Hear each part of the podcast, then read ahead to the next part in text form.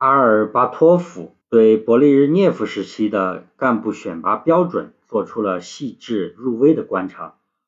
提出了很多超越同时代人的独特见解，甚至还为这种干部画了像。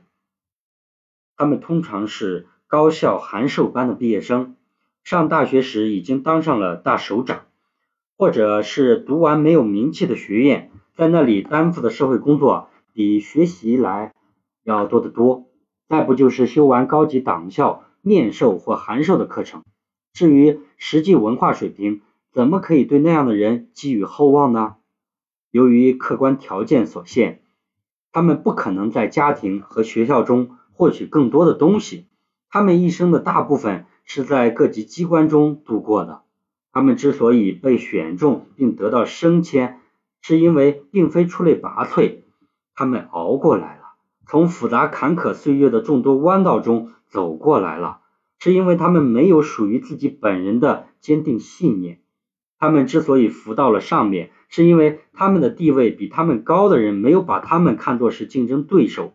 他们占据的职位要比他们凭实际水平所能享用的威信高出好几个台阶，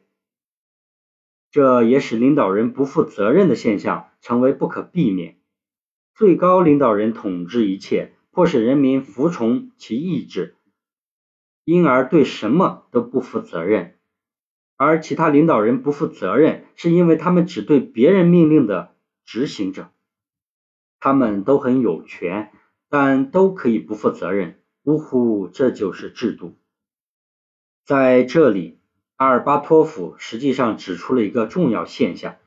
就是在决定革命生死存亡的战争年代，能够脱颖而出的，一般都是最优秀的人才，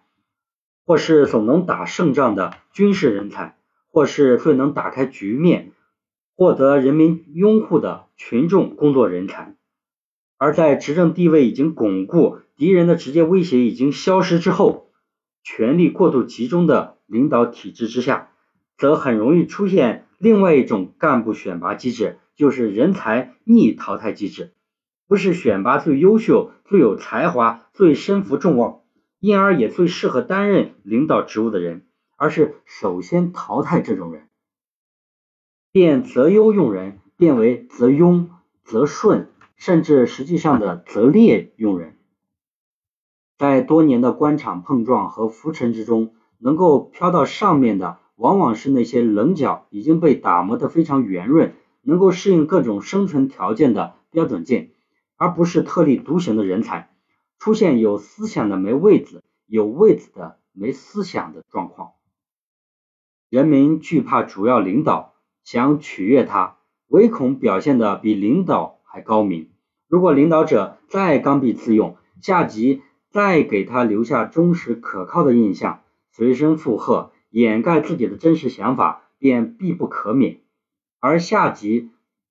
懂装不懂，会装不会，必然逼得领导者不懂装懂，不会装会，导致党的总体执政能力下降。而且在领导人个人决定干部升迁的情况之下，也必然造就了一大批。表里不一的两面人，使看人走眼成为苏共领导共同的致命伤。斯大林从没认为赫鲁晓夫多么能干，最欣赏他农民式的憨厚及对自己毫无保留的热爱，因为后者在苏共十九大发言中曾创造在二十分钟发言中歌颂斯大林三十二次的记录，平均不到四十秒就歌颂斯大林一次。但斯大林做梦都不会想到，死后把他拉出列宁墓的就是赫鲁晓夫。而赫鲁晓夫下台前一年，他在回答法国社会党领导人盖伊·摩勒关于谁是他最信任的人这个问题时，列举了三个人：第一个就是勃列日涅夫，忠诚；第二个是柯西金，才华；第三个是波德根的尔内，顺从。这三个人在一年后。果然都破土而出，成了苏共新领导集团的三驾马车，一个总书记，一个总理，一个最高苏维埃主席。不过，也是在他们通过密谋把赫鲁晓夫拉了下来之后，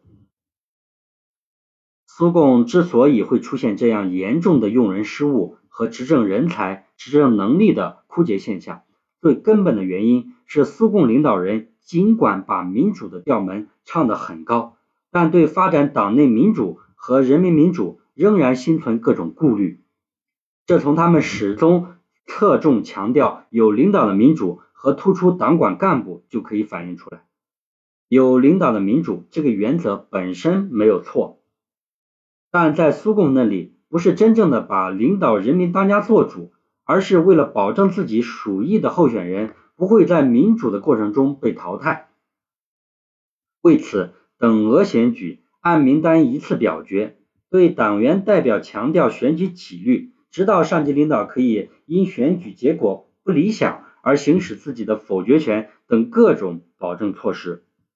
都作为苏式民主选举的附带条件出现了，因此苏联模式的有领导的民主本质上还是领导做主，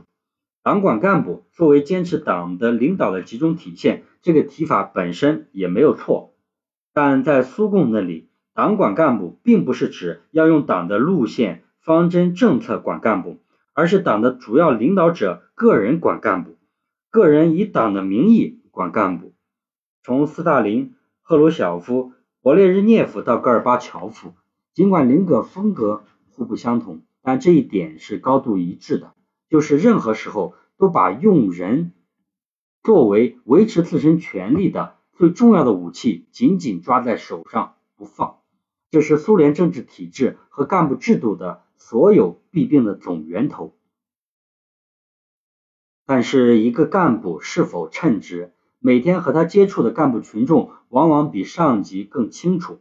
当人民群众主义的干部和领导主义的干部不一致时，上级不是尊重群众意见，而是把人民群众不信任的领导者强加于他们，加剧了离心离德的倾向时，这显然不是增强党的领导，而是严重削弱了党的领导。由于各级领导干部的生杀予夺大权都掌握在上级机关。及其主要领导人手上，人民群众的意见无足轻重，便在某些领导人的头脑中植入了一种错觉，似乎手中的权力不是人民给的，人民的权力倒是他们恩赐的，进而使许多干部对上揣摩领导意图，迎合领导口味，阿谀奉承，唯命是从；对下则颐指气使，飞扬跋扈，由于没有为官一任、造福一方的责任感。只盼获得领导肯定，尽快升迁，短期行为政绩工程也都在所难免。而与苏共官僚化的领导机构相比，普通党员和基层组织处于弱势地位，党内民主气氛淡薄，言路不畅，党员的要求和呼声常被淹没在各级官僚机关的文件堆里，他们只能是各种规则的适应者，而不是参与制定者。慢慢的便习惯于听从领导指示，而不是自己提出意见；习惯于消极等待，而不是主动行动；习惯于随大溜，而不是独立思考。从表面上看，这样的党员和基层组组织很顺从、很听话、很团结统一，但这实际上是一种压抑下的无奈和无奈下的麻木，是党的先进性和战斗性的丧失。当苏共的执政危机来临之时，党首先就是从基层组织开始瓦解的。